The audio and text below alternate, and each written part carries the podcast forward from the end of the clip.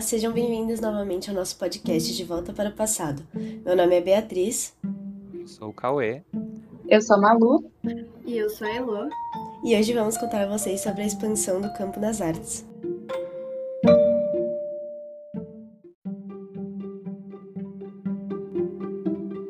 A arte expandida é um conceito que busca mostrar as mudanças que vêm ocorrendo no meio artístico. Ela mistura as fronteiras entre a arte e a vida, trazendo novas respostas para questões diante da arte contemporânea. Então, o que vem a ser arte? Em que condições e lugares ela pode ocorrer? Quem pode fazer arte e que funções pode desempenhar na criação? E a partir disso, entre os anos 60 e 70, a arte acabou assumindo diversos nomes e formas, como, por exemplo, arte conceitual, arte povera, processo, antiforma, land, ambiental, body, performance e política. Nossa, realmente são muitos nomes, né? E todas essas variações se originaram do minimalismo e nas diversas variações do pop e do novo realismo, né? Nesse período também houve uma maior facilidade de acesso e uso das novas tecnologias, como a fotografia, o filme, o cassete de áudio, e uma maior possibilidade de equipamento de, de gravação também. E as maiores exposições temáticas da época falavam da dificuldade de entender no que a arte estava se transformando, já que não havia nenhuma forma preferível de trabalho, e a ideia de que um artista devia ter um estilo próprio deixou de fazer sentido.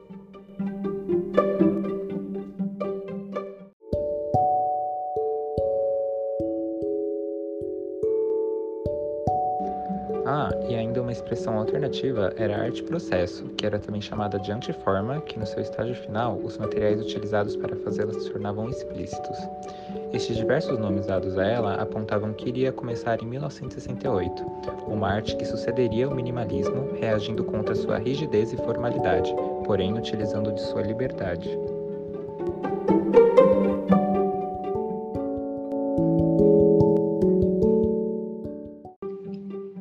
Falar em arte conceitual, segundo Levitt, a ideia ou conceito é o aspecto mais importante da obra. A ideia ela vai se tornando uma máquina que faz a arte, ou seja, de certa forma, a arte conceitual ela dá prosseguimento ao que já começou, sendo mais intuitiva. E apesar disso, permanecia a ideia de que a arte conceitual era inexpressiva. Então, o Levitt falava muito sobre tornar uma coisa emocionalmente seca e mentalmente interessante ao espectador.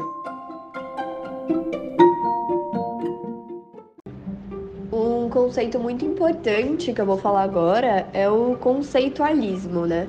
Que ele era frequentemente identificado como uma época onde a arte se tornou insubstancial, até porque as pinturas, esculturas foram substituídas por itens de documentação, mapas, fotografias, listas de instruções, etc. Para o artista Lawrence Weiner, até mesmo as palavras têm uma particularidade essencial e sempre acompanhavam de seus textos os fundamentos. 1. Um, o artista pode arquitetar a peça. O segundo é que a peça pode ser fabricada. E por último, o terceiro tópico é que a peça ela não precisa ser construída. Dessa maneira, a obra, de acordo com ele, pode ser apresentada apenas em linguagem.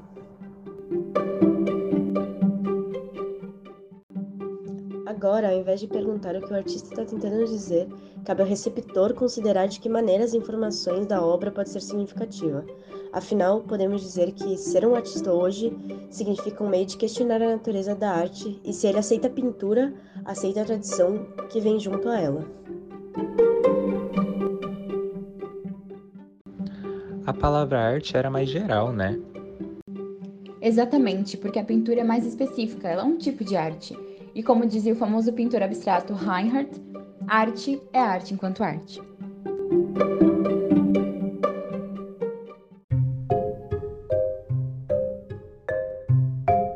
Trocando o foco totalmente, indo agora para o grupo Art Language, ele era formado por Baldwin, Atkinson, Hurrell e Bainbridge. E a relação entre arte e linguagem nunca foi uma relação muito direta, sabe?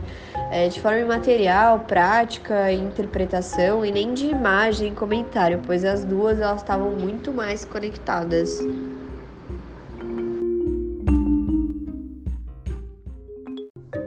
Passamos agora para 1969, quando o Art and Language publicou seu periódico, onde a primeira edição continha vários ensaios dos membros do grupo e contribuições dos artistas americanos Lewitch, Weiner e Graham.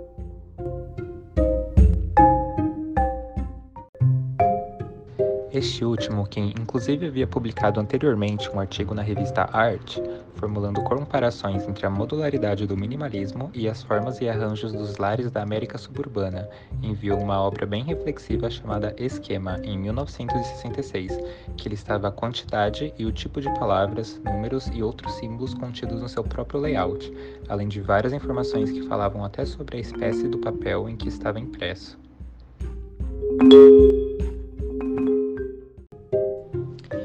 Nossa, Cauê, que incrível!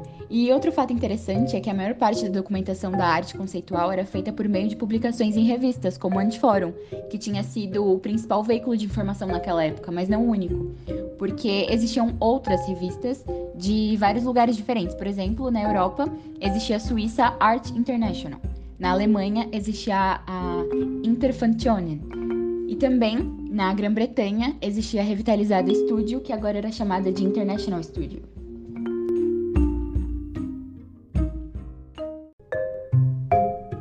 As publicações também não forneceram só as imagens das obras de arte ou notícias sobre elas, mas também, no caso de trabalhos compostos de elementos textuais e fotográficos, a própria obra de arte.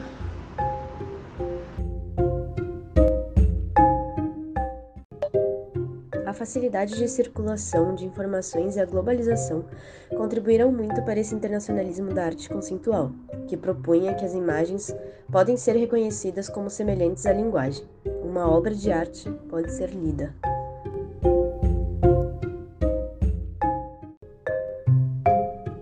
Temos a arte povera também, ou arte pobre, que foi uma expressão criada em 1969 pelo Germano Celanti, um crítico italiano para descrever o trabalho de seus patrícios.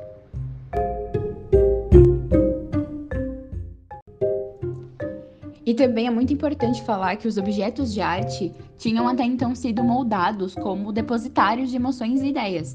Eram totalmente o contrário da arte povera, que era a convergência de vida e arte rica, e prestava mais atenção a fatos e ações.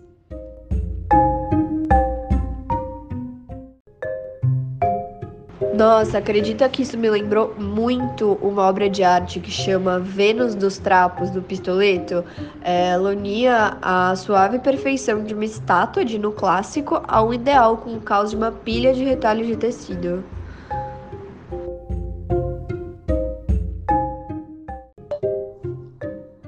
Exato. A arte povera desafiava a ordem pré-estabelecida das coisas e se importava mais com os processos da vida e em buscar a poesia na presença de materiais do que objetos que ofereciam apenas significado. Afinal, o observador dessas obras devia se sentir igualmente livre para explorá-las.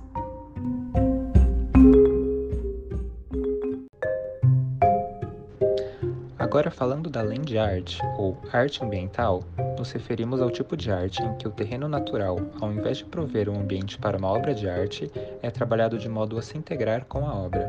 Começaram a ser temas recorrentes desde os anos 70 por conta da crescente frequência com que os espectadores achavam que precisavam estar dentro da obra para poder vê-la e vivenciá-la.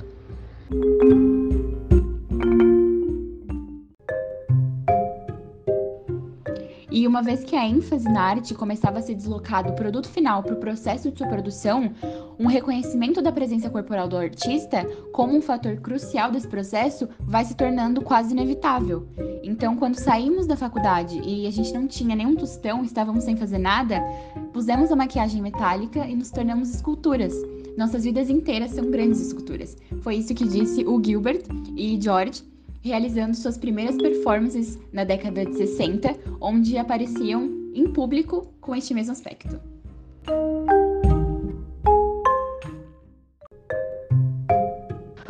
Outra brilhante artista do movimento que a gente não pode esquecer é a sérvia Marina Abramovic. É, com as suas performances solo no início dos anos 70. Um exemplo seria essa performance chamada de Ritmo Zero, onde ela se colocou em silêncio numa galeria junto de uma mesa com 72 objetos variados e os visitantes eram encorajados a utilizá-los nela como quisessem. Infelizmente, a performance foi interrompida quando a forçaram a segurar uma pistola com cano em sua boca após ter toda essa roupa rasgada. Muito doideira, né? Meu Deus.